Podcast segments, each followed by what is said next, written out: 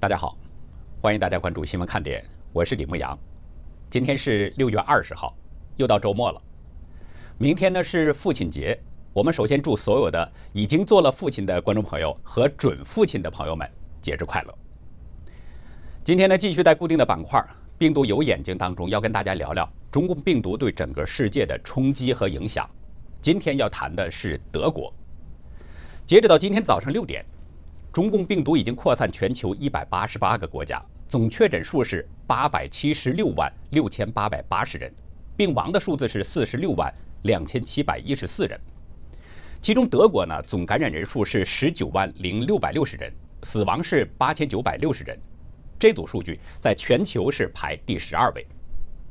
而在此前的三月份啊，德国曾经一度受创，位列全球第五。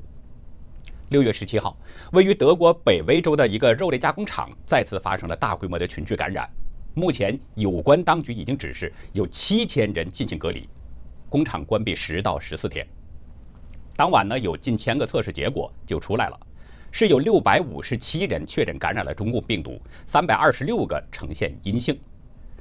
外界估计，确诊病例数字可能还会有所上升。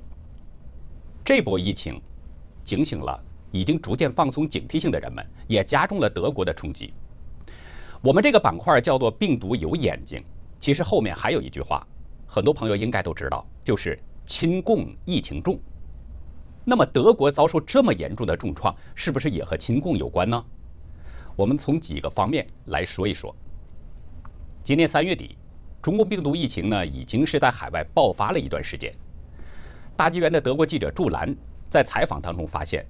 德国有不少州的首批感染者当中都有医生，这是一个让人吃惊的事情，因为德国的医疗体系非常强大，除了美国之外，没有第二个国家能出其右。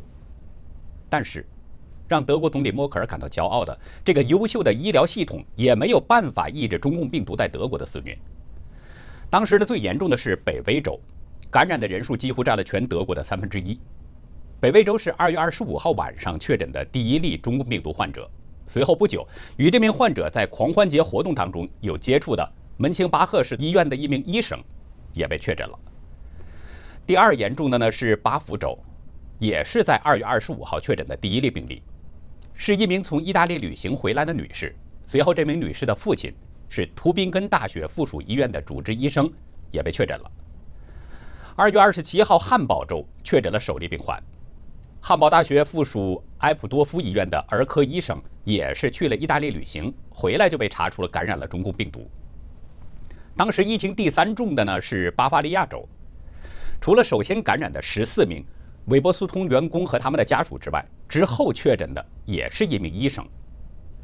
埃尔朗根大学附属医院的医生在参加工作会议时，被当时没有症状的意大利同事给传染了。萨安州是德国最后出现确诊病例的一个联邦州，首例病患也是从意大利度假回来的医生。医学界人员在工作场所之外感染，这个现象引起了我们德国记者的注意，随即也做了一些深入的调查。五月九号，中共官媒新华社的两名记者黎昌正和梁建强两个人共同报道了一则消息：一名用 ECMO 辅助七十三天的新冠肺炎患者。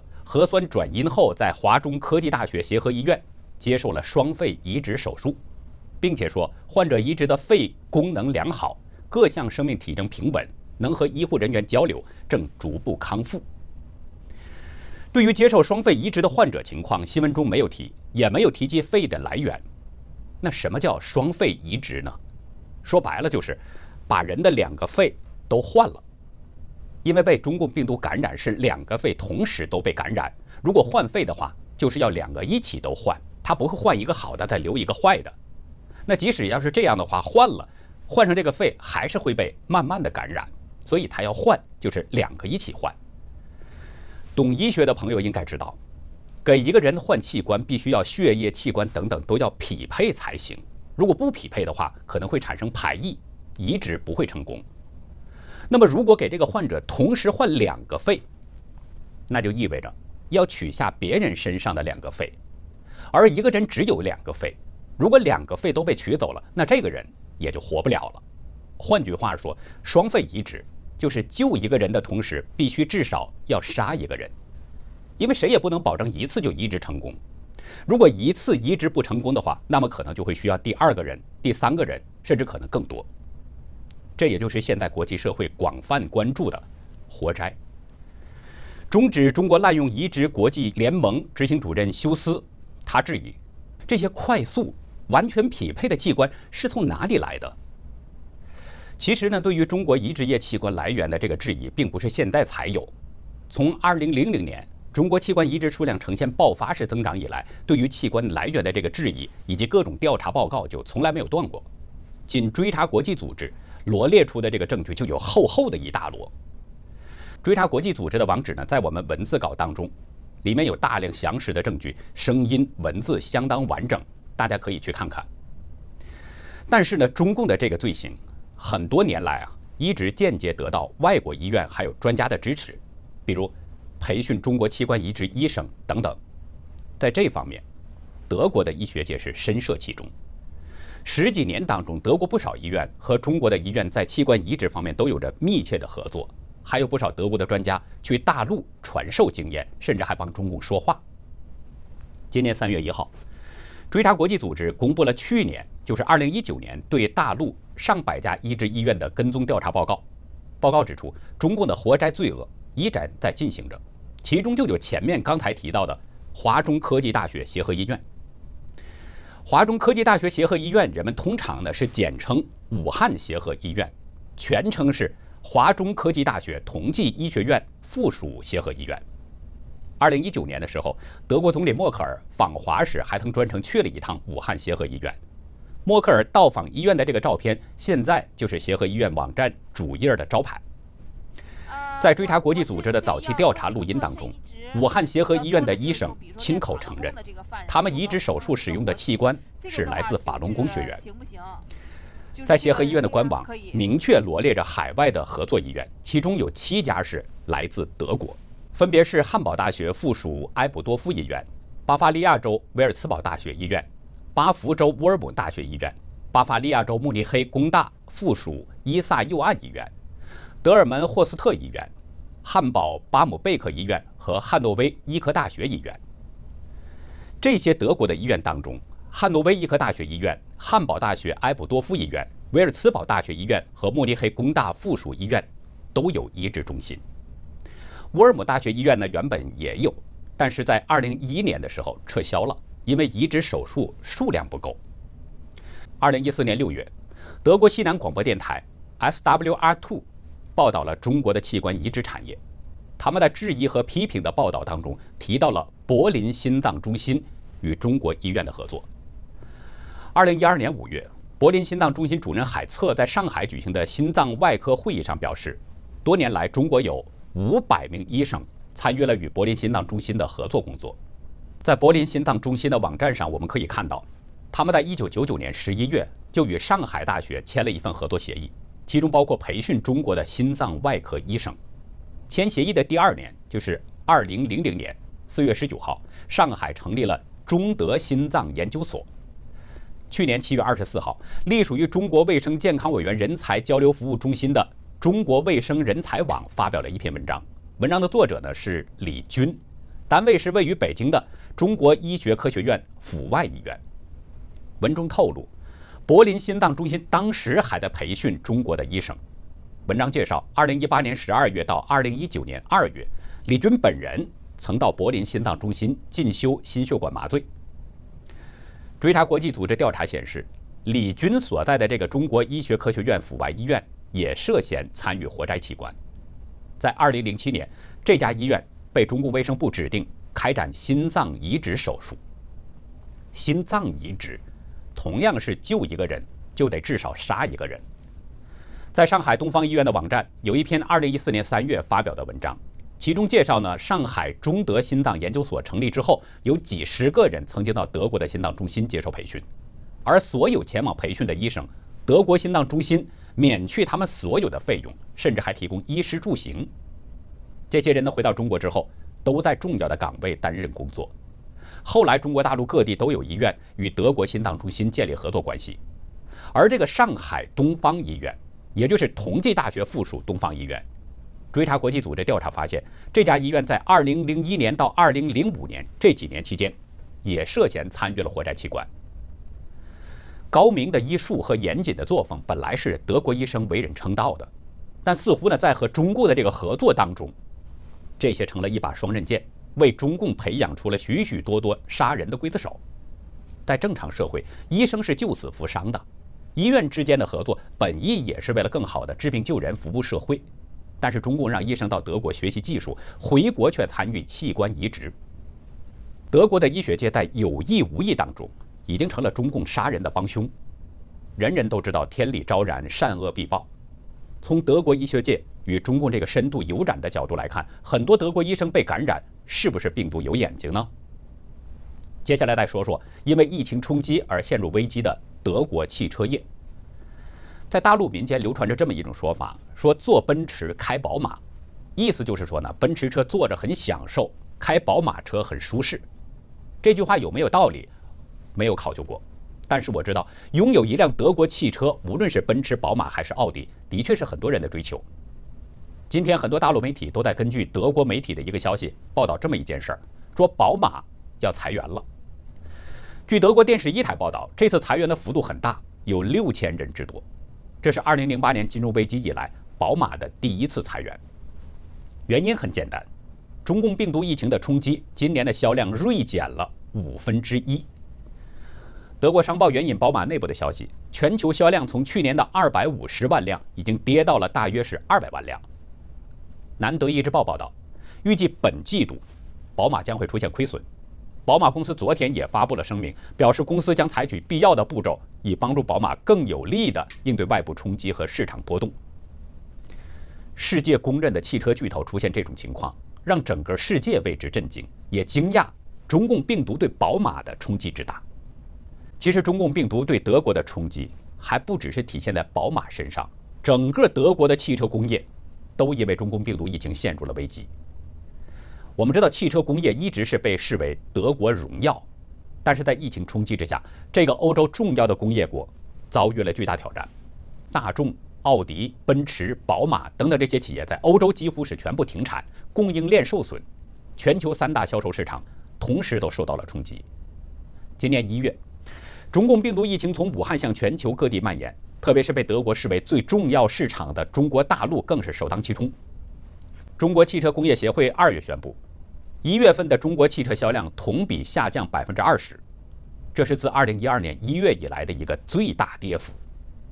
德意志银行三月六号发布的调查报告，二月上半月的销售量同比减少了百分之九十。仅大众集团二月份中国销售同比减少了近四分之三。那很快，疫情传入到了德国，从出现全国首宗病例的一月二十八号到三月三十号这段时间为止。德国南部两大州巴伐利亚和巴福，感染人数都超过了万人，而这两个州汇集了德国汽车业五大品牌当中的四家，分别是宝马、奥迪、奔驰和保时捷。大众所在的下萨克森州，感染的人数当时是排在德国的第四位。随即呢，各大车企相继宣布停产，有专家在四月初就做出估计，德国的汽车业可能至少裁员得达到十万人。情势之重，让德国的媒体是一片惊呼。《时代周报》表示，这是汽车工业二战以来最大的危机；《商报》说，这是有史以来最严重的危机；而《世界报》表示，汽车工业或被夷为荒芜之地，以及对后病毒时代的恐慌。瑞士圣加伦大学的德籍著名汽车专家费迪南德·杜登霍夫曾经在德新社发表一份研究报告，他认为，按照金融市场危机的这个经验来判断。因为中共病毒带来的危机，德国的汽车行业整个复苏过程可能会长达十余年。德国荣耀遭受致命打击，背后的原因也不简单，跟中共的勾连是由来已久。这其中就以德国大众最为典型。德国大众在中国几乎是家喻户晓，不过这个第一批进入中国市场的企业呢，一九七八年的谈判并不顺利。一九八二年，有两个人物。需要特别注意，一个是卡尔哈恩，另一个就是科尔。哈恩在那一年成了大众的总裁，他开始着力推动与中共的合作。科尔在那一年成了德国总理，他开启了与中共的订单外交。一九八四年，科尔第一次访华，与中方签署了上海大众合营生产桑塔纳轿车的协议，决定合资成立上汽大众公司。一九八六年，大众又和长春一汽开始了洽谈合作。一九八七年，科尔第二次访华的时候，中德的经贸总额已经达到了八十九亿马克，相当于是五十一亿美元。当时的德国成了中共的第四大贸易伙伴。哈恩在晚年接受采访的时候说：“我们将一部分在中国生产的发动机出口到大众汽车集团在全球的工厂，可以说我们是中国首家出口汽车零部件的企业。这些建厂产品出口离不开中国政府。”给予的大力支持。他当时提到呢，大众集团还把五十家最重要的供应商带到了中国市场，这些供应商带着自己的资本和技术来到中国。韩当时提到，一九九零年，一汽和大众十五万辆合资项目在北京正式签约。一九九一年的二月六号，一汽大众正式成立了。四十岁往上的人应该知道。在一汽和大众签署十五万辆合资项目的前一年，也就是一九八九年，中共在天安门屠杀了上万名学生和市民。这起事件震惊了国际社会，当时有很多西方公司呢，因此撤出了中国。六四事件之后，德国联邦议院宣布要对中共采取制裁措施，包括外交、经济、文化等各个方面。但是科尔仍然坚持和中共合作。他说：“孤立中共会破坏国际势力均衡，这不符合德国的利益。”在他的支持下，德国始终坚持向中共提供发展援助，而大众也决定继续留在中国。一九八九年的十一月六号，在天安门大屠杀五个月之后，哈恩访问中国，他和一汽厂长一起在中南海接受了六四事件后刚上台的江泽民的接见。一九九三年和一九九五年呢，科尔又进行了两次对华访问。这个阶段正是中国经济的上升期，也恰好是德国国内经济的衰退阶段。这更让德国的工商业界对中国市场是趋之若鹜。《时代周报》一九九三年十一月报道，科尔访华随行有大约四十名工商业代表。事先呢，中共领导人啊就已经许诺了，说呢，德国工业界将是满载而归。当时德国政府临行前就预测，可能会签订至少六十亿马克的合约，没想到在北京签下的这个数字竟然高达七十亿。一九九五年科尔任期当中的最后一次访华，这一次他力排众议，专程访问了中共的某驻京部队。法兰克福汇报在二零零四年表示，六四事件之后，科尔是第一个。也是到今天唯一一个做出访问中共解放军这样具有象征性意义举动的西方国家领导人。德国日报以“总理替杀人犯平反”为题，嘲讽科尔的行动，说他呢试图将我们关于民主和人权的信息传达给中共军队。这次访华，科尔带去了四十五个人，包括德国大众、一汽和奥迪公司三方，在北京还共同草签了。有关奥迪轿车纳入一汽大众生产的合同。稍后呢，奥迪又与上汽签署了技术转让协议，奥迪系列产品正式在中国生产。我们知道，去年的六月四号是六四事件三十周年纪念日，《明镜周刊》在追溯那段历史的时候说：“不曾忘记，天安门屠杀后才几周，德国的企业经理们在建国饭店举办的一个招待会上就劝说我们记者。”请我们不要写过于苛责的文章，搞糟了商业气氛。情形并没有那么糟糕。邓小平新任命的党主席江泽民肯定是个改革者。经济学人也反思西方国家的对华政策。文章承认，西方曾经下注中国将走向民主和市场经济，但这场赌博失败了。接任科尔的呢是格哈特·施罗德，一九九八年成为了总理之后。施罗德决心是每年都去一趟中国，在他七年的任期当中，曾经六次访问中国，其中1999年他在五月和十一月两次到访中国，而在那一年，中国又发生了另外一起震惊中外的大事件。1999年七月呢，江泽民利用手中的权力，发起了对上亿修炼真善人法轮功学员的这个迫害。江泽民通过六一零下达了许多的密令和灭绝政策。像什么实行名誉上搞臭、经济上搞垮、肉体上消灭的这个三大方针，还有对法轮功采取任何手段都不会过分，像什么打死白打死、打死算自杀、不查身源直接火化等等等等。七月二十七号，中共通过全国的媒体对法轮功展开了文革式的造谣和大批判，在全国大规模粗暴地抓捕上访的法轮功学员。随后，各种强制转化班、洗脑班、劳教、判刑等等接连出现，迫害手段不断升级。在这样的背景下，施罗德在一九九九年的十一月访问了中国，并且呢，他带去了企业界代表团更强大，其中包括大众和西门子的总裁。这次，中德两方签下了大约六十亿马克的合同。格里戈尔·舍尔根二零一五年出版的《施罗德传》中明确指出。施罗德在中国获得成功的前提是，避免对中共领导进行公开批评，对一个中国政策明确表态，以及他向欧盟相关的部门要求解除对中共的武器禁令。对中共的武器禁令，我们知道这是六四事件之后制定的，当时呢对中共的其他制裁都已经取消了，只剩这个象征性的武器禁令，而中共认为这个禁令有歧视性。施尔根表示，施罗德在访华之前就已经理解到了，面对中共党魁江泽民，绝对不能公开指责，所以他清楚地表示，想要一个正规的、以互相尊重为基础的人权对话。而他的这种策略得到了江主席的认可。从那以后，德国提出的被迫害异议分子和艺术家的名单就仅仅是进行转交，不再予以讨论。中共对法轮功的迫害举世震惊，但是对德国汽车业来说却丝毫没有受到影响。爱尔兰根大学教授德克·霍尔特布鲁格在2008年再版的《在中国的商业成功：针对世界最大市场的策略》一书当中透露，到1998年，上海大众的股份由德国大众占股50%，中共银行占15%，中汽占10%，上汽占25%。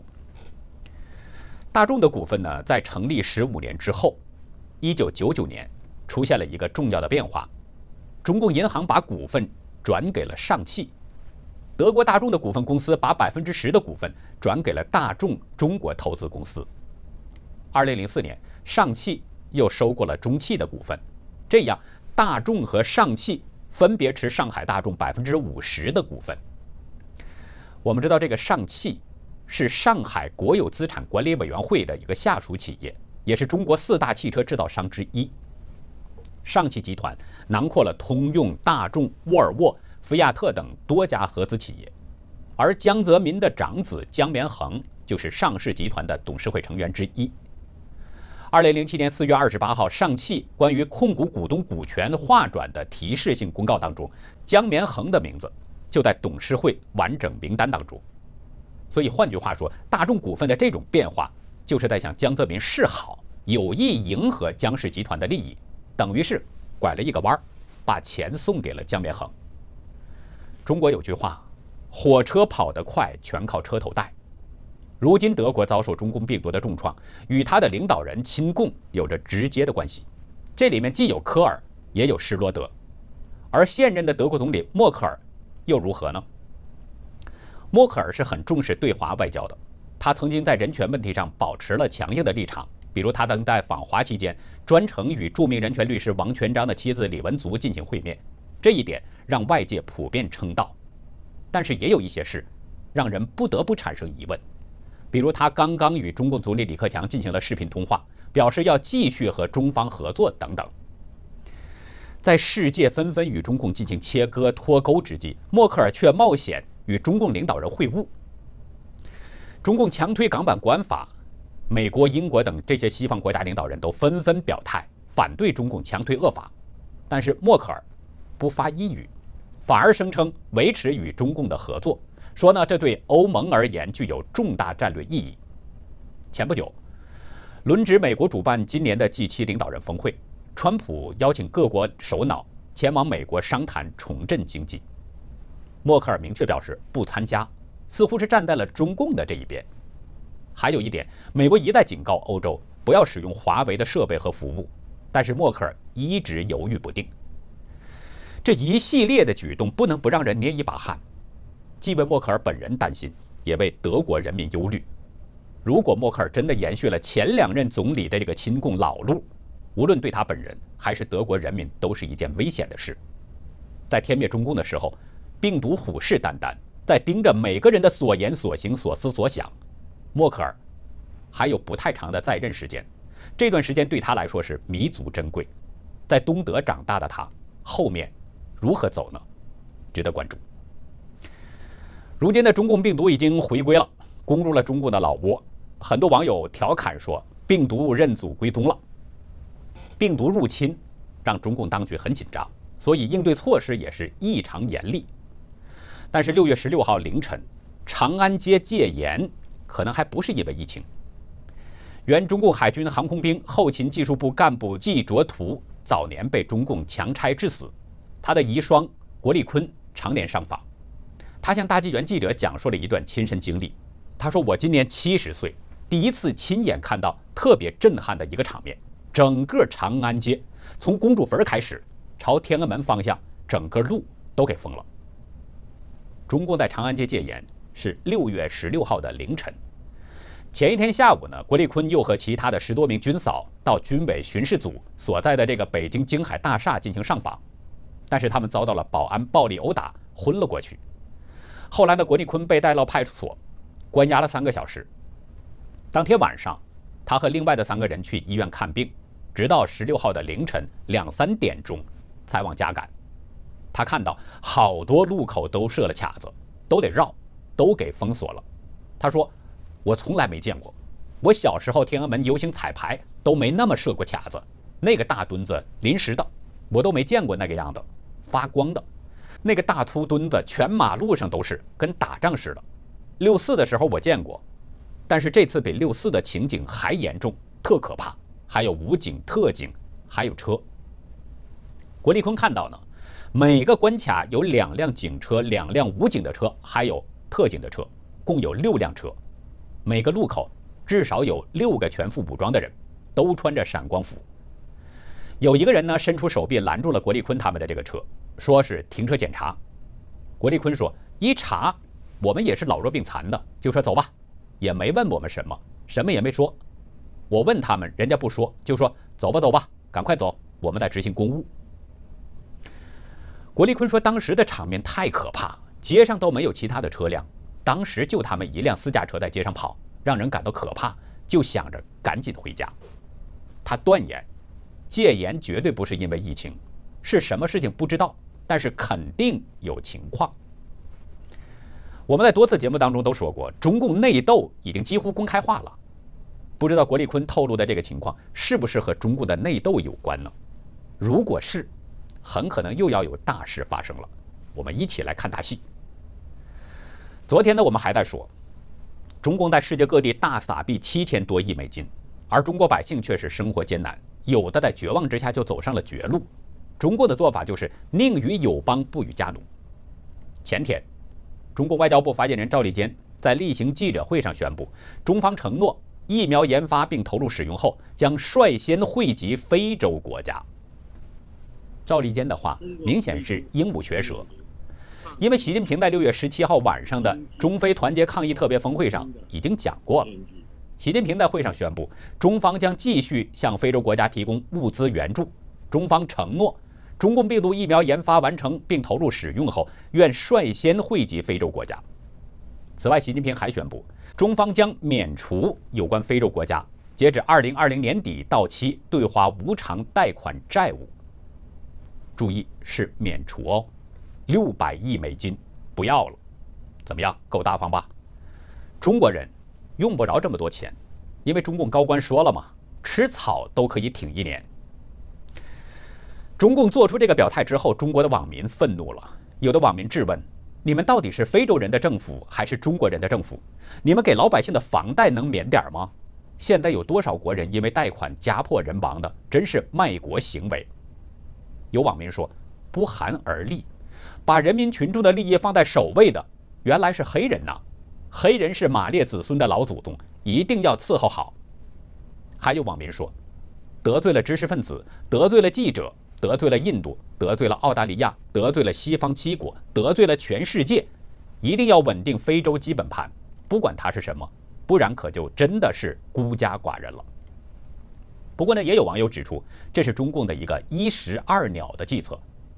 如果成功了，就是收买的筹码；如果失败了，那就当小白鼠。纽约长岛大学经济学教授、系主任帕诺斯·莫杜库塔斯他表示，中共投资非洲的目的就是为了获取政治和外交影响力。中共需要非洲在联合国的投票，并且需要在非洲设立军事哨所。就在我们今天准备截稿的时候呢，我打开了邮箱，看到了这么一个邮件，上面写着：“你好，我是香港的中学生，虽然我年龄小，新闻中有些解说我也听不懂，但是这个新闻加深了我对时事的认识，了解了更多真相。谢谢你。”看过这个邮件，说实话，我不是高兴，而是伤心了一阵。因为今天闭幕的中共人大常委会公布了港版国安法的草案内容，虽然会议呢还没有表决通过，但是看中共这个杀气腾腾的样子，可能不会对香港放松控制。公布的草案内容很长，我们只简单的说一下。中共呢要在香港设立维护国家安全委员会，港首担任主席，委员会还要设立国安事务顾问，由中共政府指派，会对相关的事务提供咨询意见。另外呢，港府对危害国安案件有管辖权，但是必须由港首指定的法官负责审理。同时，中共会在香港设立维护国家安全公署，驻港国安公署会在特定情形对极少数国安案件行使管辖权。从这些内容来看，中共已经实实在在的是控制香港了，绝不是危言耸听。他说，香港特首担任国安会主席，表面上还是香港人自治。但是谁都知道，香港特首的人选，这都是北京当局指定的，这也是香港人要求真正双普选的问题根源。这还不算，中共还在港首之上设立国安事务顾问，为相关的事务提供咨询意见。那什么是相关事务呢？草案没有说。那这就意味着事情的大与小，决定权是由这个顾问来掌握。一个中共指定的港首已经是狼了。现在在狼的身上又骑了一个背。大陆有这么个笑话，说有一个男人呢对人说啊，我们家里边大事儿都是我说了算，小事儿听我老婆的。人家就问他说，你们家里边什么是大事儿，什么是小事儿啊？他说这个由我太太决定。还有呢，就是草案说港府对危害国安的案件有管辖权，但必须由港首指定的法官处理，这就是明确在说。废除了香港的司法独立，如果有反抗，那么驻港国安公署就会认为这是特定情况，要直接插手处理。说来说去，中共就是要给香港套上重重枷锁，夺走香港人所有的自由。而这个港版国安法，说白了，就是中共要让自己在香港的那些耍流氓的行为合法化。那好，以上就是今天节目的全部内容。如果您喜欢新闻看点，请点击视频右下方的点我订阅，或者是二维码订阅，这样从周一到周六您都可以看到我们的最新节目。也希望您把新闻看点推荐给您周围更多的朋友。感谢您的收看，再会。